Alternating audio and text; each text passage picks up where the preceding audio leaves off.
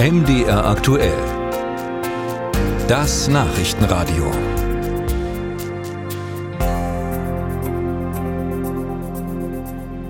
Die Terrororganisation Hamas ruft die muslimische Welt heute im Zusammenhang mit den Angriffen auf Israel zu einem sogenannten Tag des Zorns auf. Der soll weltweit stattfinden, mit Solidaritätsbekundungen und Protesten. Und es gibt offenbar auch schon erste Ausschreitungen in Berlin. Ich bin dazu jetzt verbunden mit dem Vorsitzenden des Zentralrats der Muslime in Deutschland, mit Ayman Masiek. Schönen guten Tag, Herr Masiek. Hallo, guten Tag. Herr Masiek, wie sollen sich die Muslime in Deutschland zu diesem Aufruf heute verhalten? Also wir haben heute zum Freitagsgebet aufgerufen, für die Opfer zu beten und vor allen Dingen, äh, es gibt ja auch viele Familienangehörige in der Community, die äh, Familienangehörige verloren haben in diesen Tagen und dass man ihnen beisteht. Wir haben zur Mäßigung und zur Besonnenheit aufgerufen, so wie wir es in der Vergangenheit auch immer wieder viel gemacht haben. Und wir rechnen damit, dass viele Moscheen genau diese Botschaft heute auch vermitteln.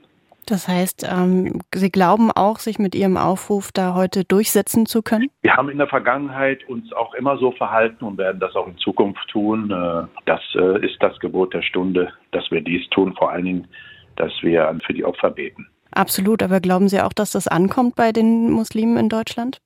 Ja, das denke ich schon. Die äh, Mehrheit wird genau sich so verhalten und äh, da, damit rechne ich und äh, wir müssen halt aufpassen, dass wir nicht den Extremisten auf den Leim gehen und äh, einige Ausschreitungen dann instrumentalisieren, um äh, alle Menschen arabischen Hintergrunds oder palästinensischen oder muslimischen Hintergrunds in einen Topf zu werfen. Jetzt gibt es Vorwürfe gegen Sie als Zentralrat der Muslime in Deutschland, die Angriffe der Hamas gegen Israel nicht eindeutig genug zu verurteilen.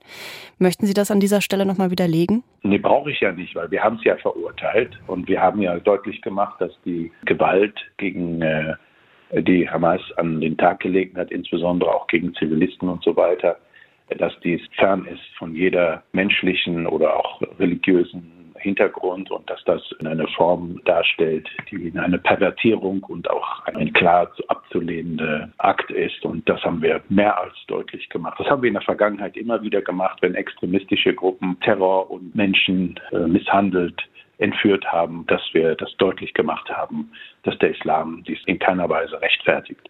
Und das haben wir an dieser Stelle erneut gemacht. Wie sieht es aus mit dem Selbstverteidigungsrecht Israels? Auch da gibt es Stimmen, die ihnen vorwerfen, eben dieses nicht ausreichend genug anzuerkennen. Also ich befürchte wirklich, dass wir in den nächsten Tagen weitere schreckliche Bilder sehen. Und äh, wir müssen äh, gerade in diesen schweren Stunden Mensch bleiben. Wir empfinden Mitgefühl und Trauer für das Schicksal von Israelis und Palästinensern. Und wir gehen auch auf die Straße für den Frieden, auch insbesondere zwischen Palästinensern und Israelis. Viele demonstrieren für Israel, viele demonstrieren für die Freiheitsrechte der Palästinenser. Aber wir müssen deutlich machen, wenn dies für extremistische Propaganda missbraucht wird, dann stehen wir nicht dahinter. Und äh, jede Gruppe und jede Nation hat das Recht, selbstverständlich sich selbst zu verteidigen. Aber wir müssen aufpassen, dass nicht weiter eskaliert wird.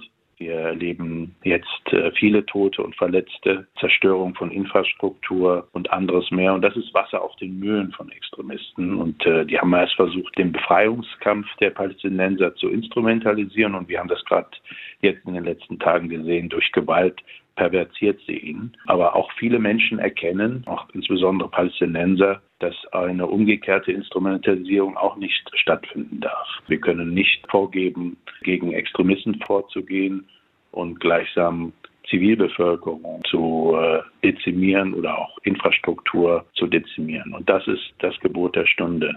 Das ist eine wirklich schwierige Spagat. Sie sagen es, für Sie ist es auch ein Spagat äh, an dieser Stelle ähm, sich zu Wort zu melden. Und tatsächlich haben Unionsfraktionsvize Jens Spahn ihre Äußerungen zum Angriff Israel bisher nicht zufriedengestellt. Er sagt sogar, Ihr Zentralrat der Muslime in Deutschland könne kein Gesprächspartner der Bundesregierung mehr sein. Was entgegnen Sie?